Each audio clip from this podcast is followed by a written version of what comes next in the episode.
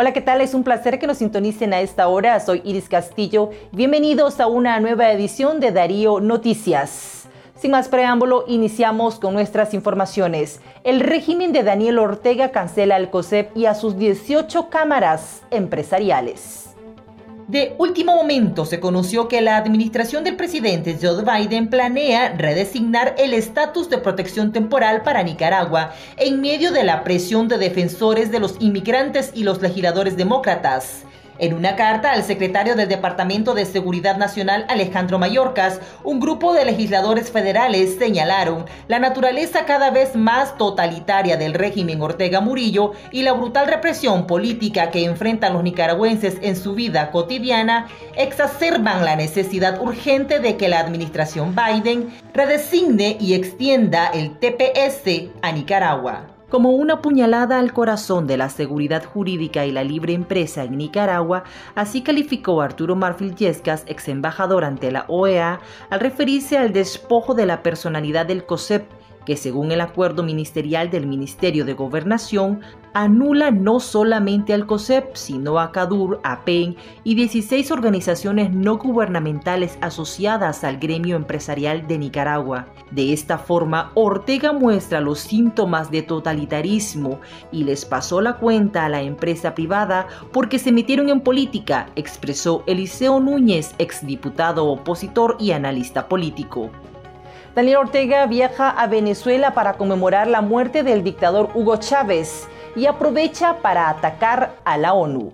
El imperio va con el puñal para destruir porque para ellos la hegemonía del imperio yanqui es la esencia del capitalismo y la opresión de los pueblos, expresó Ortega durante su intervención en el homenaje a los 10 años de la muerte de Hugo Chávez, efectuado ayer domingo en Venezuela. Es importante destacar que Ortega y Murillo fueron tildados como los nuevos nazis de Latinoamérica por el grupo de expertos de la ONU.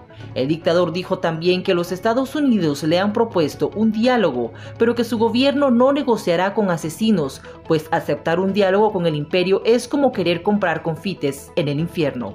Nicaragüenses exiliados marchan en Miami para exigir la liberación de Monseñor Rolando Álvarez.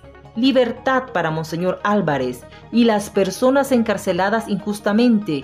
Libertad al pueblo de Nicaragua. Gritaban las protestas de la marcha convocada ayer por la organización Tranque en Miami, al empezar a caminar del consulado de Nicaragua en Miami hacia la iglesia San Michel de la misma ciudad. Los manifestantes llevaban en sus manos las fotos de varios presos políticos, las banderas de Nicaragua y de la Iglesia Católica. La organización también se reunió días antes frente al consulado con el fin de denunciar los abusos de la dictadura. Existen preguntas importantes sobre los financiamientos otorgados a Nicaragua, según Manuel Orozco.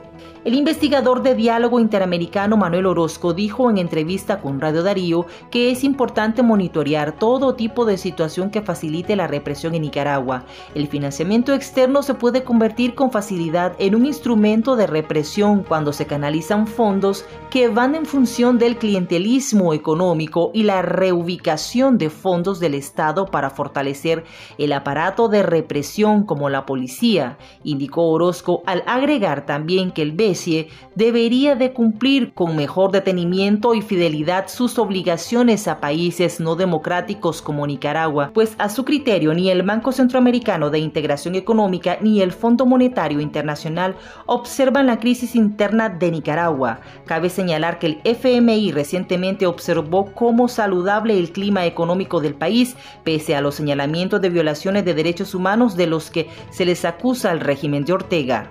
Femicidio de anciana en Boaco en luta mes de la mujer en Nicaragua.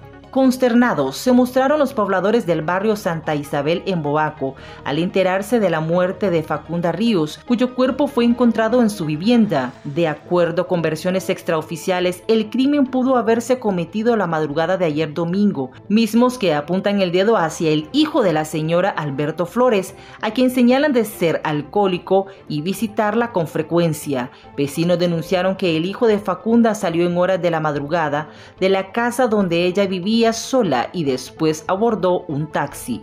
Hasta el momento, la policía no ha dado con el paradero del sospechoso. Lamentablemente, la muerte violenta de la anciana engrosa la lista deshonrosa de femicidios en el país, que ya suman ocho víctimas en lo que va del 2023. Gracias por habernos acompañado. Estuvo con ustedes Iris Castillo. Les invitamos a que compartan cada uno de nuestros materiales a fin de que este medio siga creciendo por el bienestar de nuestra sociedad.